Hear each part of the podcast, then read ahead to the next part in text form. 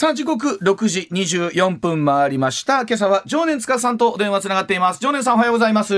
おはようございます。はい、では早速お願いいたします。よろしくお願いします。で。はこちらからです。さあガソリン価格は安くならないんでしょうか、揮発油税トリガー条項凍結解除できるんでしょうか？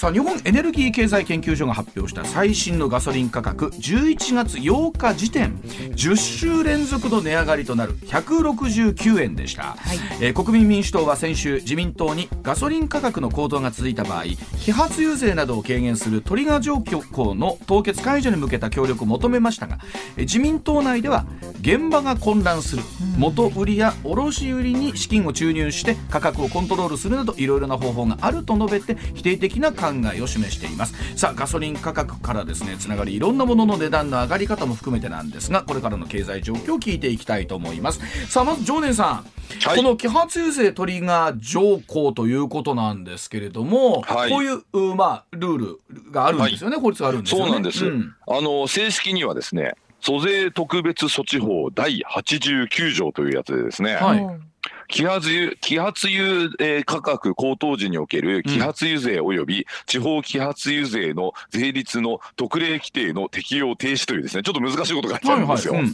で、噛み砕いてね、簡単に言うとですね、ガソリンがね、1リッターあたり3ヶ月連続して160円ね、うん。えー超えた場合、はい。えー翌月からですね、暫定税率、昔あの暫定税率と言われていた、うん。1リットルあたり25.1円というね、この課税を停止すると。はい、はい。そうすると、まあ、1リッターあたり25.1円、うん。ガソリン代下がるってことですよね。そういうことですよね。えこれがね、実はなんと法律に珍しく書いてあるんですよ。うんうんうんで、今この暫定税率の、まあ、このトリガー条項というやつね、この89条なんですが、はい。あの、適用がですね、凍結されてます、今。うんで、この凍結を解除するための国会決議をしようということで、まあ、維新が最初わーって騒ぎ出してですね、はい次に国民民主がこれに追随しているとうんいう状態ですね、今ね。うんこれなんでできないんですかね？そうそう。これだから、あの、やらないことにしようっていうことになってですね、うん凍結してるんです、今。で、その理由はね、うんあの、まあ、経産大臣の萩生田さんがですね、意味軸もおっしゃってるんですけど、うんこれ経産省のサイトにね、そのまま書いてあるんですけど、うんえー発動されるとね、うんガソリンの配備会や、買い控えやその反動による、うんえー流通の混乱や国地方への財政に多大な影響等の問題があるというふうに言ってるんですよね。うん。じゃあこの法律は何のためにある法律そうなんですか？ねなんですよ、うん。そう思うでしょ、いや、うん。今こそやらないでどうするのってはい話で、うんで、一応ね、その萩生田さん曰くですけど、トリガー条項を発動させないで、うん。えーこんな風に言ってるんですね、あの中小企業を含む、えー個々の産業などへの影響を見極め、うん。影響が大きければ、直ちに中小企業向けの相談窓口の設置や資金繰り支援、適正、えー取引適正化に向けた、えー配慮要請など措置を講じていくと、まあ、要はあの個別の補助金とですね、えー相談とですね あとなんか、いろいろやりますよって言ってるんですけど、肝心の値下げについては、いや、これは混乱の方が大きいんですっていうのが一応政府の公式見解なんですよね、今ね。じゃあこれこの状況でこのトリガー条項が発動されないということはどの状況になったらうん。はい。どうですか？これがリッター200円までぐらいになるとさすがになのかいや、リッター200円になっても買い控えによる反動やとか言いそうですえね。え いや、だって増税するのはすごい前のめりなんですけど、はい減税はもう1個でも嫌なんですよ。そうなんですね。そう、でも減税の方が広く行き渡っていいでしょ？だって特に地方にお住まいの方とかガソリン代は切実ですよね。はい。そうですよね。だってこれやらないと自民党参院選負けちゃうよって感じですよ。あの相談窓口があって、まあ、はい。相談はしますけど、ということで頑張ってくださいと言われたところでですもんね。そう。それは頑張りますけど。どういう解決策を提示してくれるんでしょうかっていうことですよいやね。うん。だまあ相談窓口ってとトリガー条項なんとかしてくれませんかね？って相談すると なんとかなるんですかね？やっぱりあの特にほら常念さん入っていただいてこのお話続くんですがやっぱり減税ということに対する、まあどうでしょう政府内なのかこれはまああの財務省も含めてなんでしょうけれども、はい。相当やっぱり抵抗があるんでしょうね。なんか減税ということに関して言うとね。ええうん。あのねこの租税特別措置の問題っていうのは非常にね根深くてですね、うん。まあ大企業がろくに税金払ってないって批判をする方がいらっしゃいますけど、うん。大体これなんですよ。うんででこれはね、まうん。あ昭和の時代のね、まあちょっと悪いこう、まあ旧兵みたいなところがあって、うん。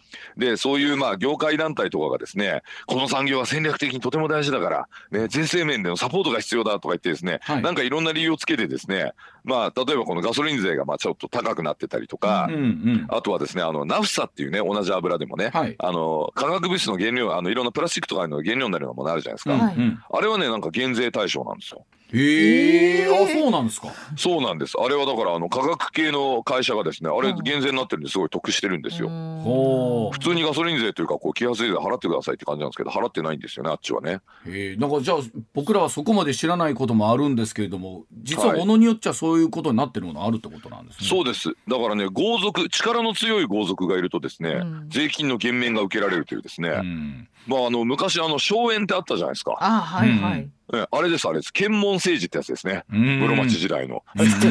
だいぶ古くまで。いや、い本当です。足利義昭だいぶ前だよね、みたいな話なんですけど。うん。まあ一つやはり室町幕府みたいなこと、いまだにやってるんですよ。ねまあ、えー例えばこの多く政府を支え与党を支えるのになってくるとやはりある程度力のある業界団体とかというところがしっかりまあ支援をするからというのも、はい。まあ、政治の仕組みとしてはこうあるわけですからね。まあそうなんですけど、でも業うん界団体がね、強いとこういうまあ減免だのね、うん。いろんなこう融通受けられて、逆に弱いとね、うん。この間の飲食業みたいな感じでね。もうやたらとこのね、うん。えーまあ緊急事態宣言の犠牲になってですね、はい。うん何の保証も、まあまあ保証ありましたけど、うん。なんかもう微妙だったりね、まあそういうことがあるということですよね。で一方でその昨日ですね、えー7月から9月の GDP の値出ましたけれども、はい。やっぱり相変わらず日本経済はしんどい感じですねこの7級という数字見るとね。そうですね。うん。予想以上に悪かったですよね。はい。えー各シンクタンクのコンセンサスを大幅に下回る結果だったんですが、はい、まあこれはもう過去を振り返ってもしょうがないので、うんええあのリベンジ商品にかけてほしいところなんですけど、うん。もうそれを本来後押しするはずのね政府の経済対策がなんか条件つけてこうだし条件つけてこうだしみたいな風に見えて仕方がないんですよ。うん。あのと言いますとそのあたりはどういったところうん、ですか、いやあの基本的にはだからほら18歳以下の給付についてもね。あはいはい。ね、うん。あれ国民全部に配るんじゃなくてまず18歳以下って条件つけた上でその上で960万円でしたっけ、はい。所得制限までつけるということではい。二重に条件ついてるじゃないですか。うんもうガソリン税のトリガー条項なんてね発動しちゃえば全員に恩恵ありそうますよ。ですよね。ううん。うん、でこれ前にもねこの番組でも言いましたけど別に所得税の減税しちゃえばいいじゃんと。誰が困ってるか分かるから所得税払ってる、ね金額見れば。一番わかりやすいのってそこなんでしょうけどもね。うん。ですよね、はい。だからそのあの本当に困ってる人にお金をみたいな綺麗事言うのはいいんですけど、うんうんでもやっぱ迅速にやらなきゃいけないんだとあと国民向けにね、うん。説明をやっぱりこう分かりやすくするってのはすごい大事で、はい。うん考えてみれば菅さんはこの説明が下手くそで1年ではやめたわけじゃないですか やってることかなり良かったんですよ。ワクチンだってこんなに普及したしさもうすごいじゃないですか確菅さんって。でも菅さんもね気の毒というかね、はい。あのええ終わる頃になってそんな話出てほんなら最初から言うといてくれやっていう話だったりするんですけど。うん。ねえあの自民党の総裁選の時のね岸田さんみたいにまあその総裁選終わった後もそうですけどもうあのテレビ出まくってねうん「すいません」っつってやってればで菅さんはほらもともと秋田出身の方ですから、はい。秋田弁で朴突にね「私あの頑張ってんですけど皆様」とかって言ったら「いやこの人こんなにやってんのにちょっと責めたらかわいそうだ」みたいな雰囲気になったと思うんですけど。それをやれずにですね会見を打ち切ったりとかして、うん。まあ逆にこうマスコミの怒りに怒りのこのね 批判報道を招いたということで、岸田さんも今回ね分かりにくい条件付きの補助金ばっかりやって、はい。これで大丈夫ですとか言ってもええー、って感じになると思うんで、そうですね。まあとりあえずトリガー条項バーンとやってですね、うん。もうガソリン値下げしたんであともう自分で何とかしてくださいって言えばうん。分かりましたってなると思うんですよね。ね。うん。あのまあ、うん。10、12と言われる年末のところはシンクタンク見ててもですね、まあ、あの個人消費も持ち直すだろうって言われてるんですけれども、はい。ただ本当に例えばアメリカとかねヨーロッパっていうのはこの同じコロナの中でうんしっかり数字伸ばしてるわけですよね。そうなんこれがですいやまあ何が違うのかだけが常念さん知りたいんです何けど。が違うのか、うん何が違うのか結構簡単ですよ。あなんでしょう？いやあんまりね向こうの人はねコロナ怖くないみたいなんですよね。ああそっちの方か。うん私ね数だけ見てたらすごいことになってますよいやね。数だけ見てすごいなってますよ。ですよね私ね結構あの海外のライブ動画とか見るんですけど、ええはい最近あのクルアンビンっていうねあの、うん。テキサスのヒューストン出身のバンドにハマってんですよちょっと。はい。先週からちょいちょい新しいバンドの名前出てきますね、そう常念さん。クルアンビン。ええはい。クルアンビン、はい。クルアンビンがあの、ヒューストンとかまああのあれです。オースティンとかねテキサスで今ライブ活動してるんですけど、はい。動画見るともうスタンディングのねクラブクワトロみたいなスタンディングのライブハウスでうん。普通にやってるんですよ。で客も全員マスクしてないし、はあ。超密なのスタンディングのバーで。でもテキサスってまだ1日4000人も感染者出てるんですよ。ね多いですもんねまだアメリカ。人口3000万人しかいないのに。だからこれ不思議ですよね。ヨーロッパとかっていまだにね、しまあ、新規感染者の方の数が増えてて、まあそれがどうなんだっていうことなんですけど、ええ。僕らやっぱり同じ状況に置かれた時にやっぱりええ。ビクビクしちゃうがあると思うんですよね。この国民性なのかなんかあれか思いますけど。人の違いなのかな？うん。ねだって東京都なんて昨日10人以下だったでしょ。そうそうね。大阪もそうでした。はい。ねドイツなんて今1日5万人ですよ。ねで、うんでもあ皆さんあんまりマスクとはなさることなく普通に歩いて経済活動してますもんね。はい、だからもうあのそういう意味ではあの再開したまあ経済がですね回り始めてるのが欧米でう、ん。日本はもう欧米よりも2桁ぐらい下の感染者数なのにビビってですね、うん。まだ消費が上向かないと、まあ、ただね日本はね1個ねちょっとね強みがあるんですなんでしょうそれ欧米に比べるとぜひ。赤信号をみんなで渡れば怖くないということで。うん 日本はあの同調圧力非常に強いですから、あはいはい。うんうん。みんなが解除し始めるとえまだ自粛してんの？みたいなモードは多分欧米よりも激しいと思うんですよね。なるほどあのその気持ちはなんか分からいではないなと思うことはありますよね。ええだからあの本格的にあの自粛解除する人が増え始めると日本は一気にいっちゃう可能性ありますね。このワクチンもそうでしたけどね。うんうんうん、遅れてスタートしてからでもこの追い上げのこの全員のこの集団行動のねこのうまさといったらないですから。うん。うん。まあ、うん、そういう意味では年末ドーンといくかもしれないですよ。経済を大きく反転させる経済活動を活発にさせるには、その、えーいわゆる同調圧力の強さをいいように利用するという。そうですね。うん、なるほど。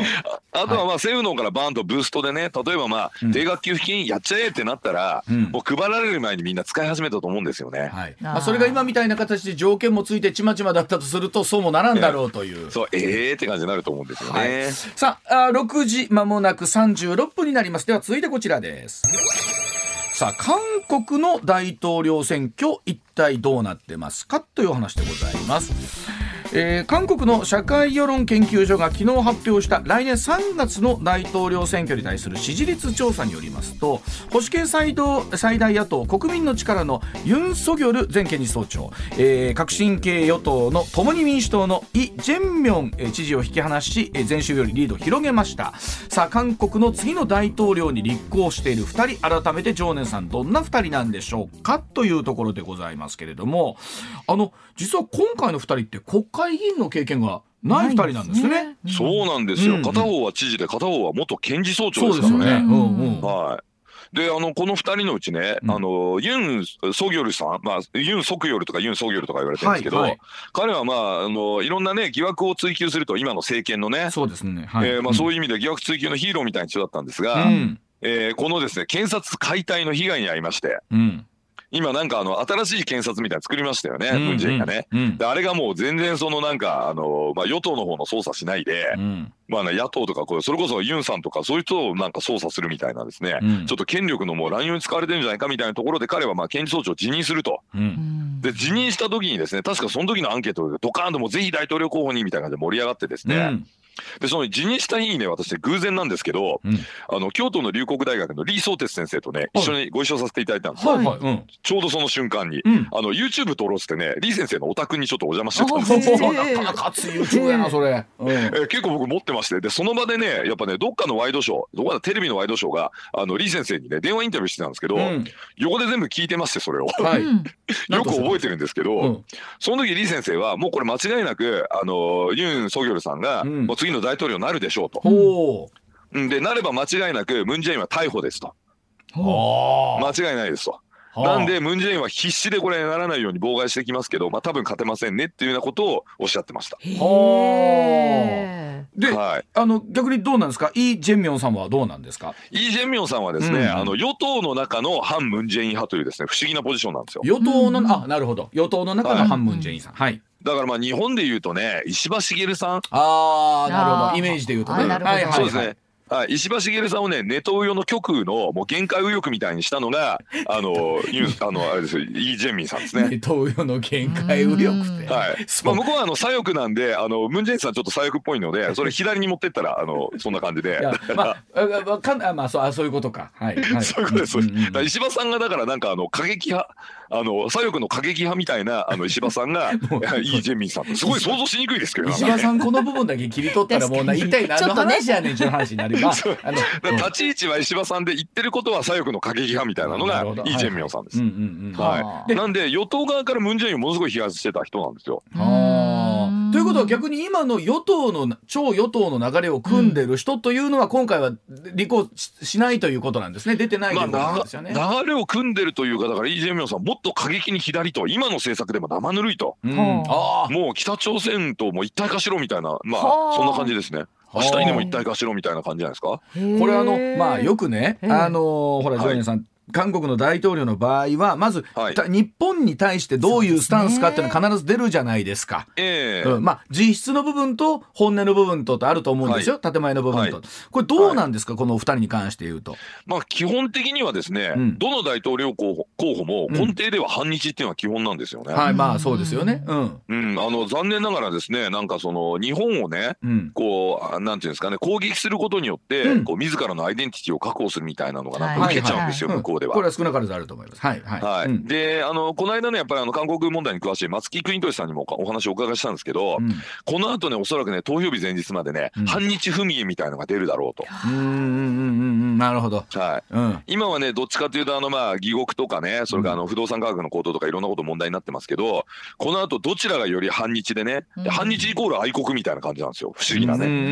でも反日はで北朝鮮にするよりしかどうして愛国なのか全く理解できないんですけど、うんここはちょっとアクロバティックな論理があるらしくてですね、はいはいはい。でその反日合戦みたいなのを候補が競うと。うん。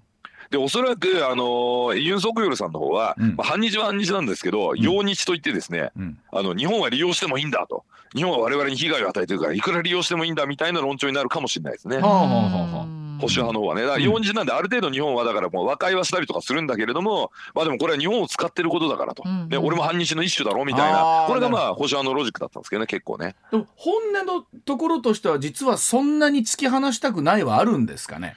いや、本音のところではだって日本切ったら韓国終わりでしょ。うんうん。やっていけないですよね多分う。やっていけないですよ。だってあのうん。レジストのね、輸出管理強化するって言っただけで韓国国内あの騒ぎになっちゃってましたし、うんうん。今だとあの尿素ね、うん。あのディーーゼルカーの、うんはい、ディーゼルカーのあの排気ガスをきれいにするために使う尿素水なんですけど、これ韓国国内で生産できなくて、うん。生産のね97%をチャイナに頼ってるんですよ。うん。でチャイナが今ね謎の尿尿素水不足になっててね入ってこなくてね韓国経済 1, か1ヶ月で止まりそうになっちゃったんですよ。おーそこまで厳しい。うんうん。はい、で日本には一応あるのであのロッテのあの重光さんがね努力してうん。今韓国にこう日本からまあ送ってるらしいんですけど、うんうんうん。なんかあのネットではねあの日本に対してねあんな態度取るからお前こういう時困った時助けてくれないんだっていうような声がちゃんと出てて、うん。そういう良識のある声も出てて。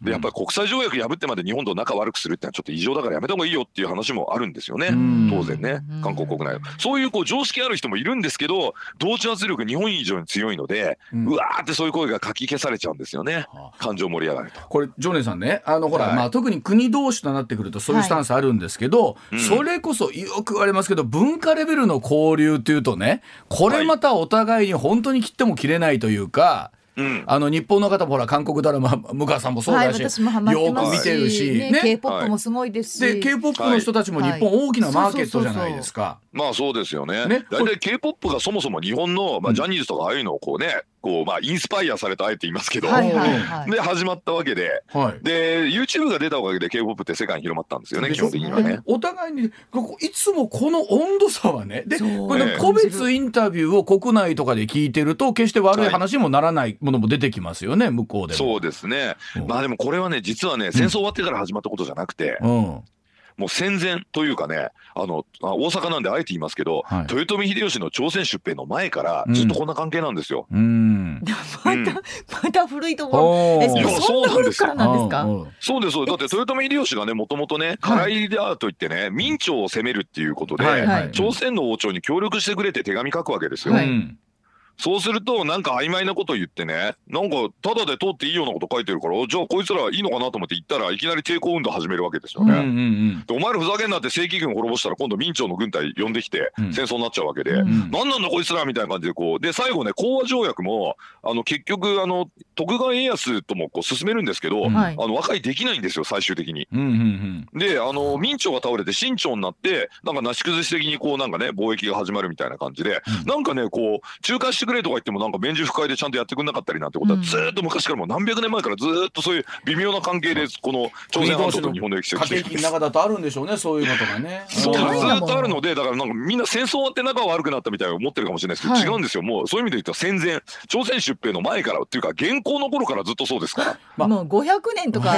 それぐうん、らい千年前って単位でずっと、まあ千年恨むってね昔前の大統領言ってましたけれども、でもこれ、ね、あのパク・クネ言ってましたけどまあ本当千年前からずっと因縁なんですよこれ実は。これここどうなんですか？このたぶ例えばそのインタビューみたいなところで行くとね、人前になったらテレビカメラだと向こうの国内でもやっぱはいりネガティブなことを日本に対して言わないとダメだから言ってるのか、うん。本音の中でそうなのかって、まあ広く多くね難しいところあるいと思うんですこれ難しいですよね。まあそういうアンビバレントのところがあるんじゃないんですかね日本に対してはね。うーんだ結局できることっていうのはお互いにその歴史的事実はまあとりあえず1個ですから。はい。事実は確認してもねそれに対する解釈はそれぞれお互いあっていいのでまあ、そういう解釈をオタクするのはしょうがないねっていうのはありながらねうん。事実の部分でやっぱ嘘はダメでしょってことでやっぱお互いに歩み寄らないと、まあ、特にね、まあ、日中韓というところに関して言うとね、統一の歴史の見解を作ろうとかっつってもやっぱこう結局それぞれの立場がねあると、うん。統一のものっていうのはね。うんうん。わだから日本が悪いと言いたいがためにね、うんその慰安婦が20万人強制連行されたってさすがにそれねえだろうと、うん。資料もなんもないし証拠もないしさと、うん。あとその羽島の問題ね。軍艦島で、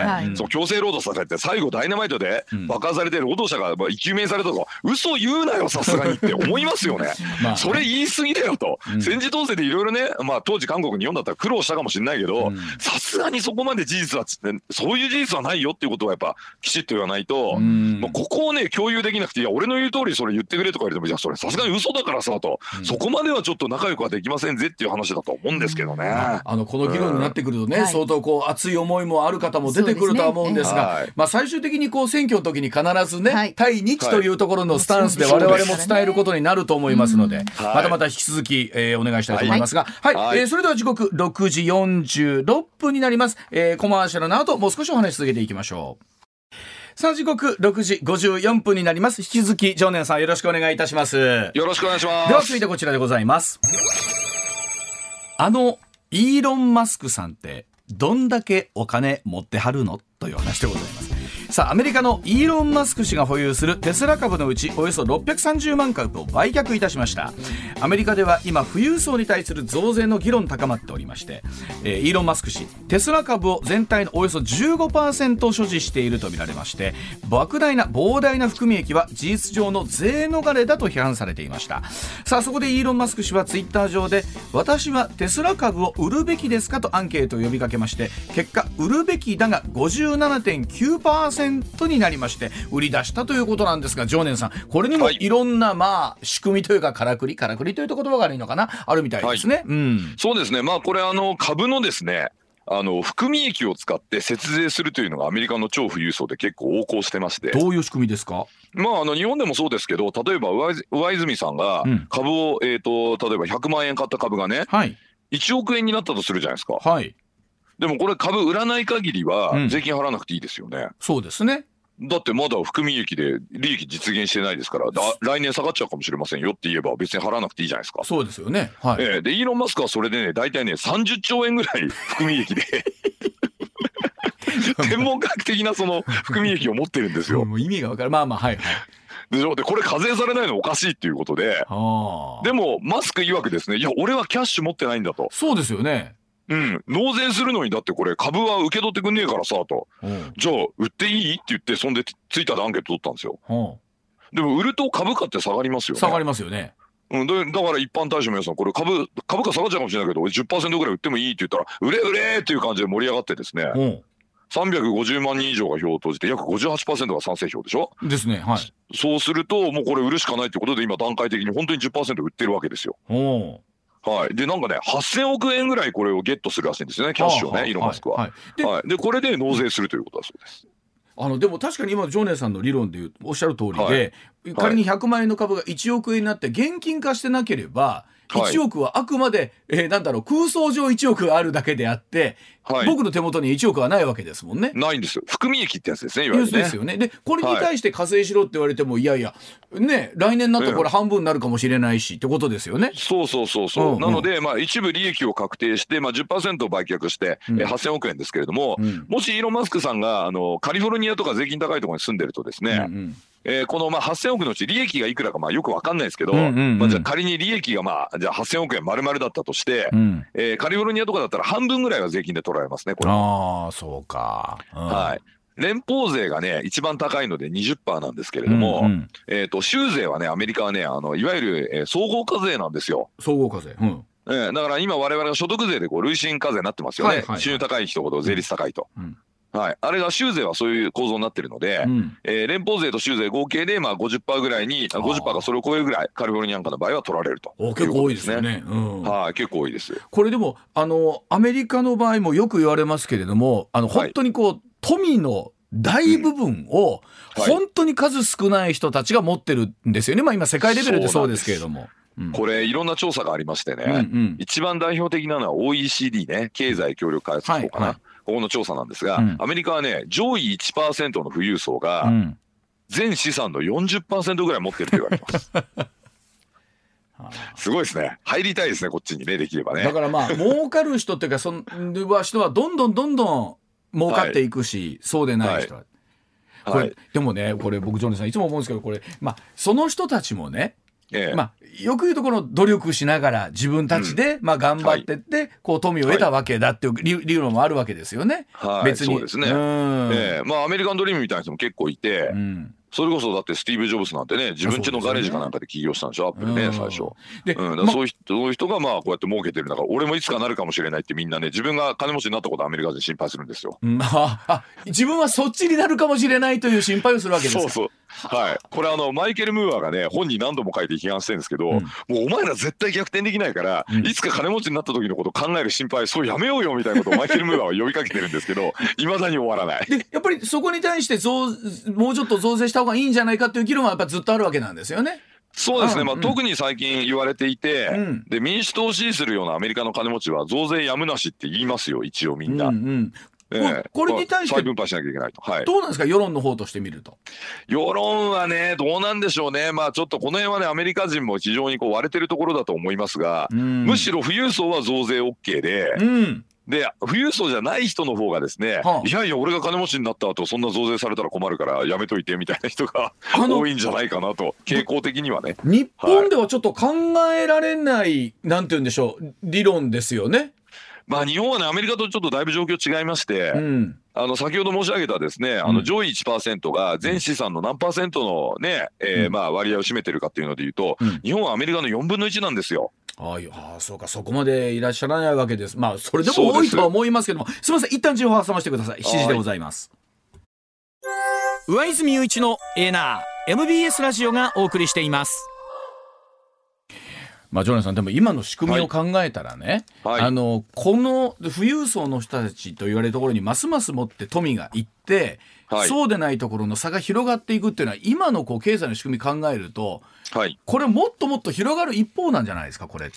と思うでしょ、うん、ところがね、意外なことにですね、データはね、逆なんですえよ。そうなんですか？2010年ぐらいからね、ジニ係数というね、格差を表す指標が、全世界でね、あの、どっちかというと平等に近い方向に動いてるんですね。意外です。意外意外でしょ、開いてると思ってました。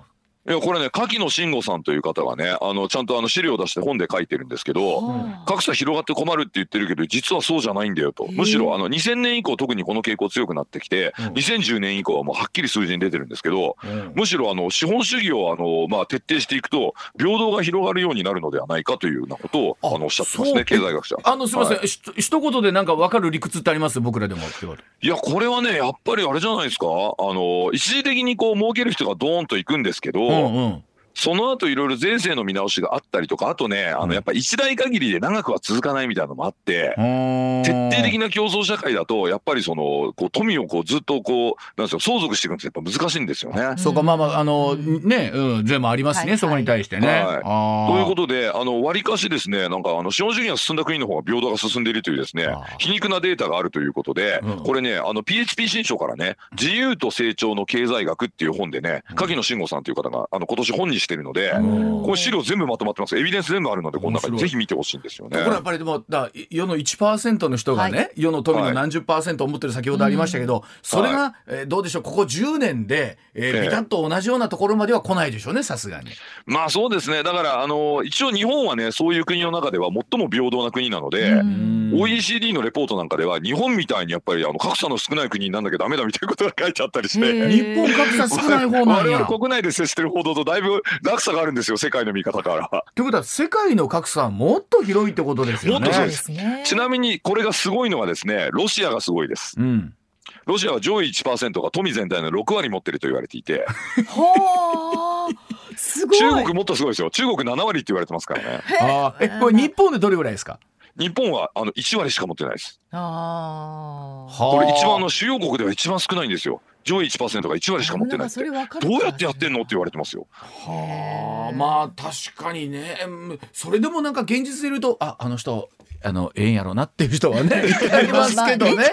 それは感情論じゃないですか。データではそう出てないんですよ。なるほど。い データでは日本は優等生だって言われてるのでもうちょっとここ誇りに持った方がいいかもしわれない。でですね日本人はねも今のあのさっきの5本も含めてですけど、ちょっとあなるほどそういうデータあるんだというのはすごい勉強になりました。ありがとうございます。じゃあまたはい。引き続き常念さん来週もよろしくお願いいたします。よろしくお願いしますどうもありがとうございました。ありがとうございました